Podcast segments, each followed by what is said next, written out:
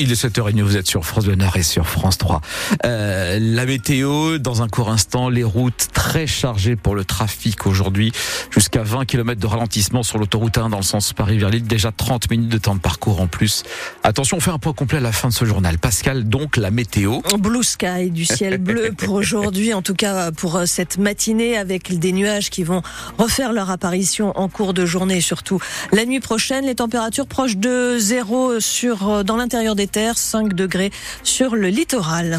Pascal, 5 migrants ont trouvé la mort dans la nuit de samedi à dimanche au large de Wimereux. Ils tentaient de rejoindre une embarcation en partance pour l'Angleterre. 32 autres candidats à l'exil ont été pris en charge et accueillis dans une salle communale. Il s'agit principalement de Syriens, d'Égyptiens et de Soudanais.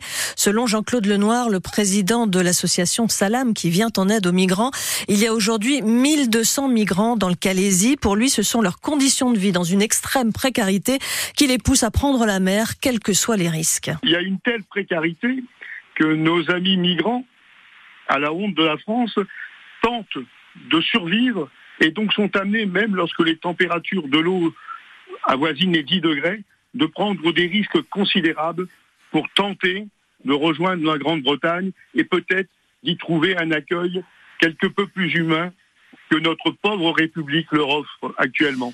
Laurent Simonin est le directeur départemental de la sécurité publique dans le Pas-de-Calais. Il précise que les effectifs de gendarmes et de policiers ont justement été renforcés euh, dès vendredi sur la côte, sachant que la météo était favorable à ces départs de bateaux. Il s'agit pour euh, Laurent Simonin d'en empêcher le maximum. On surveille les plages parce que vous savez qu'on trouve un certain nombre de, de matériels euh, qui sont cachés. Alors ça peut être des bateaux, des gilets de sauvetage, des moteurs qui sont cachés, donc qui sont récupérés par des patrouilles dans les dunes. Donc ça c'est la première chose. La, seconde chose, ce sont les axes routiers euh, qui mènent jusqu'au secteur euh, dans lequel nous, nous sommes, où il y a un certain nombre d'opérations de contrôle de véhicules. Donc, véhicules où on trouve aussi ce genre de, matériel, mais aussi des migrants qui sont euh, transportés.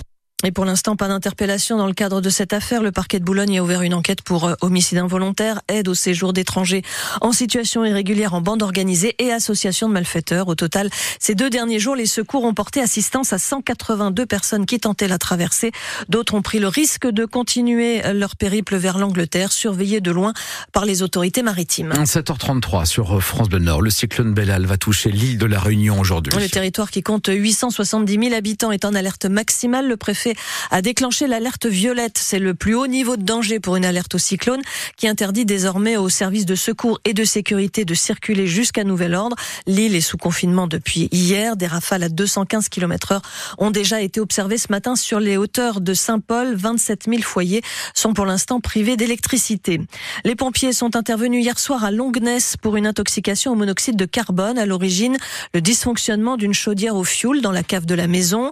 Un homme et une femme âgés tous les deux de 84 ans ont été dirigés vers le centre hospitalier d'Elfaux pour des contrôles. Les premiers travaux de nettoyage et de curage des cours d'eau en crue dans le Pas-de-Calais commencent aujourd'hui à Guine, à Blandec, à Clermarais, mais aussi à la Caloterie ou encore à la Madeleine sous Montreuil. Il s'agit d'éviter un troisième épisode d'inondation en consolidant les berges et les digues, en débarrassant les cours d'eau des branchages et autres déchets accumulés. Le préfet du Pas-de-Calais affirme avoir mis en place, je cite, une machine de guerre. Par ailleurs, à Blandec, les 150 élèves qui n'avaient pas pu reprendre, refaire leur rentrée euh, lundi dernier vont pouvoir retourner en classe ce matin. L'école Férisée rouvre dans une heure. L'aide universelle d'urgence est entrée en vigueur au début du mois de décembre après avoir été testée euh, dans le Valencinois. Il s'agit d'une aide financière, d'un accompagnement des victimes de violences conjugales qui peuvent ainsi quitter rapidement le domicile et échapper à l'emprise d'un conjoint violent. Depuis le lancement du dispositif, quelques 400 dossiers ont déjà été validés dans le département du Nord pour une aide moyenne aux alentours de 860 euros. C'est Valérie Létard, ex-sénatrice UDI du Nord, qui a porté cette proposition de loi dès 2022.